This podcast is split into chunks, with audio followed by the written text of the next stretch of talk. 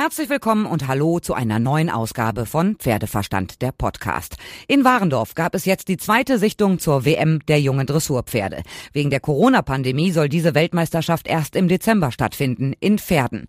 Wird die WM tatsächlich stattfinden? Das weiß im Moment niemand zu 100 Prozent, weil doch gerade überall die Corona-Zahlen wieder ansteigen. Wenn das Turnier stattfindet, wer darf dorthin? Diese Frage ist geklärt. Dafür gab es ja jetzt die Sichtungen. Und weil Warendorf wieder als Corona-Risikogebiet gilt, gab es mal wieder besonders scharfe Regeln. Nur so viele Personen wie nötig, jeder musste sich in eine Anwesenheitsliste eintragen. Maskenpflicht auch in den Reithallen. Für die Zuschauer, nicht für die Reiter, die gerade auf dem Pferd saßen. Ich habe mit Dressurreiterin Helen Lange-Hahnenberg gesprochen. Die war mit gleich vier Pferden angereist.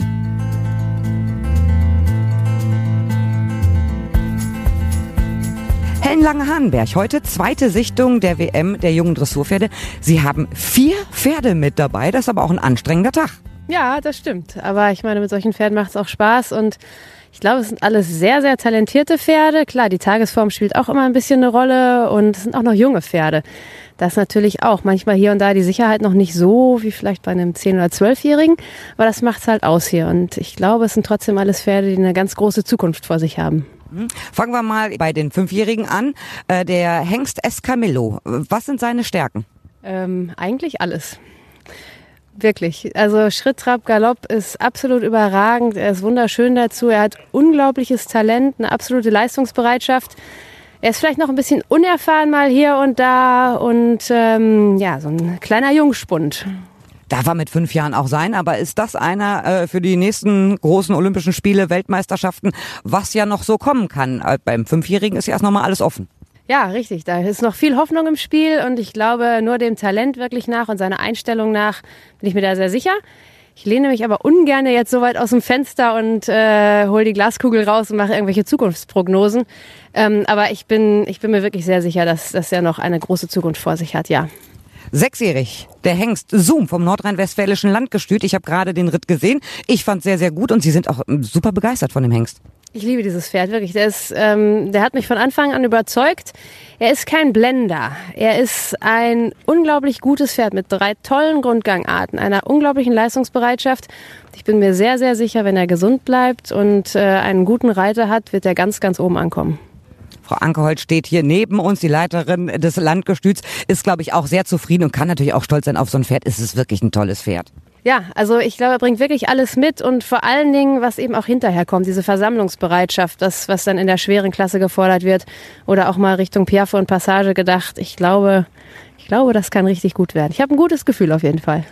Die beiden Siebenjährigen sind Stuten. Candy OLD, was können Sie zu der sagen? Candy, ja, also ich kann eigentlich über alle nur schwärmen, ehrlich gesagt. Candy ist natürlich so eine ganz, ganz feine, zierliche Stute mit, ähm, ja, so eine Ballerina kann man eigentlich schon sagen.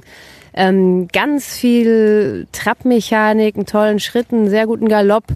Ähm, sie ist vielleicht noch so ein ganz kleines bisschen grün im Ganzen. Also so ein, ja, zwei, drei, vier Monate später hätten uns ganz gut getan.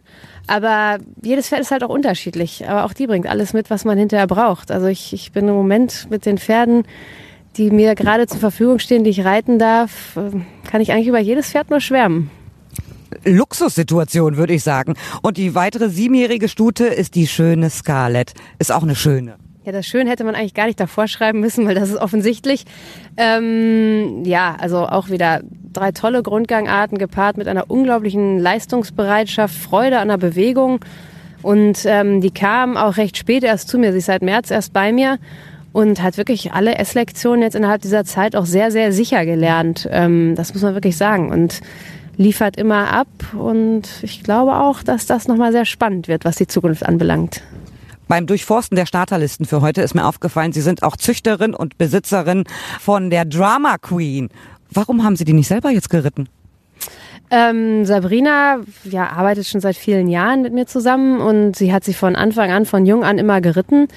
Und es ist so ein bisschen ihr Pferd geworden. Ich habe auch mal gesagt, also solange sie bei mir ist, wird sie dieses Pferd immer reiten können. Und äh, da stehe ich auch zu meinem Wort. Ja, und jetzt äh, darf sie das zweite Mal mit dieser Stute zur Weltmeisterschaft fahren.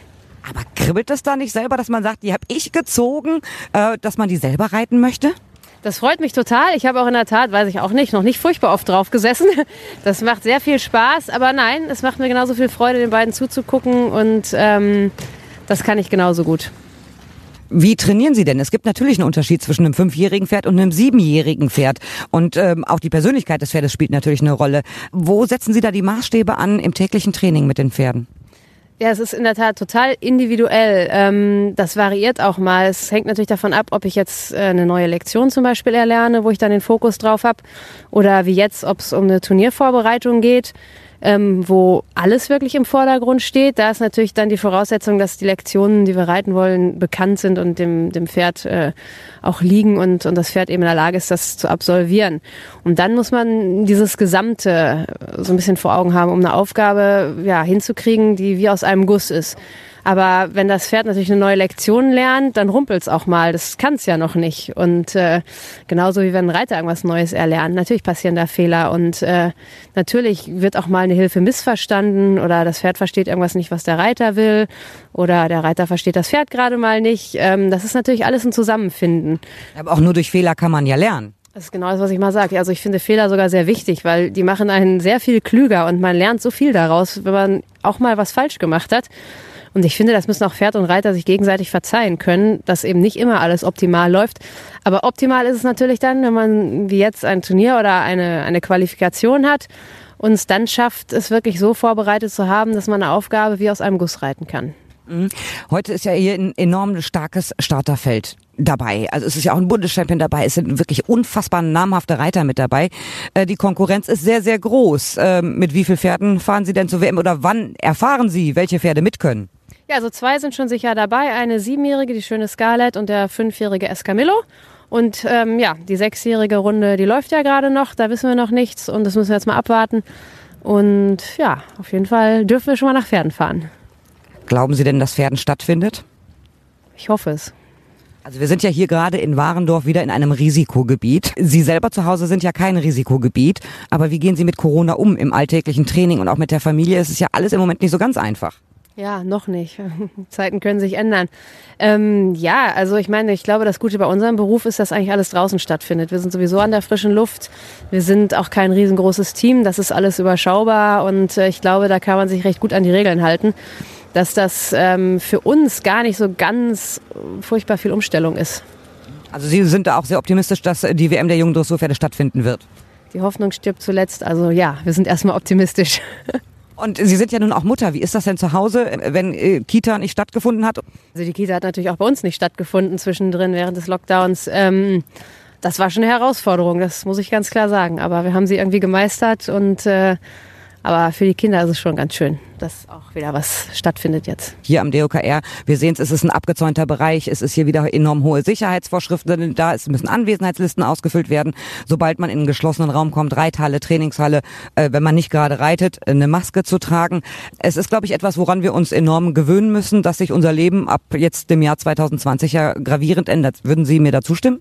Ja, denke ich schon. Und äh, ich bin halt irgendwie der Meinung, es ist so, wir sitzen irgendwie alle im gleichen Boot und ich finde, wir sollten irgendwie dankbar sein, dass was stattfindet und vielleicht auch, dass wir gesund sind.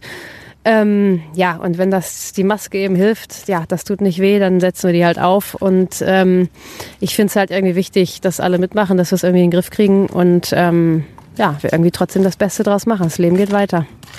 Was ist denn Ihr Ziel für dieses Jahr noch? Wo soll es denn hingehen? Also Ihr Turnier noch eine Top-Platzierung. Was wünschen Sie sich noch für dieses Jahr 2020? Ich weiß es nicht so richtig, weil gerade werden viele Turniere abgesagt. Ähm, Frankfurt soll noch stattfinden mit einer Weltcup-Station.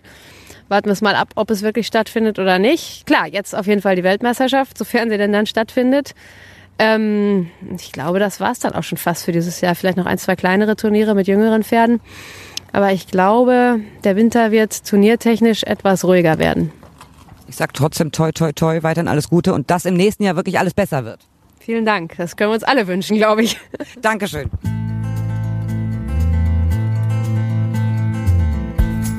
Und noch der Nachtrag. Es sind drei Pferde, mit denen Helen Lange-Hahnenberg zur WM fahren kann. Bei den Sechsjährigen ist Zoom nämlich auch nominiert worden. Na, wenn das mal nicht eine erfolgreiche Sichtung war. Ich drücke ihr auf jeden Fall weiter die Daumen.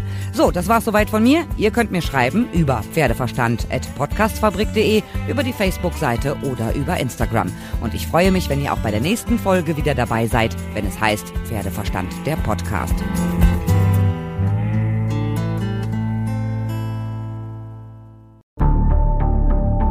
Wie lange kann ein Mörder sein dunkles Geheimnis bewahren? Wann bekommen die Angehörigen Gewissheit und die Opfer Gerechtigkeit? Jedes Jahr werden bei der Polizei rund 100.000 Menschen als vermisst gemeldet.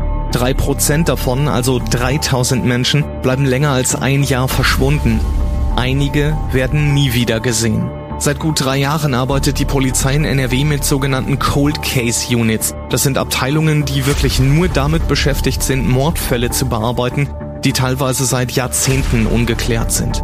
Ich bin Mike Mattis, Radioredakteur und News Anchor und ich spreche mit Ermittlern über diese Fälle. In meinem Podcast Licht ins Dunkel, Cold Cases und ungeklärte Vermisstenfälle von hier beleuchten wir gemeinsam mit Profilern, Staatsanwälten und Mordermittlern Cold Cases und ungeklärte Vermisstenfälle aus ganz Deutschland. Immer in der Hoffnung, dass Angehörige endlich Gewissheit und die Opfer Gerechtigkeit bekommen. Licht ins Dunkel. Cold Cases und ungeklärte Vermisstenfälle von hier. Eine Produktion von Mike Mattis und der Podcastfabrik.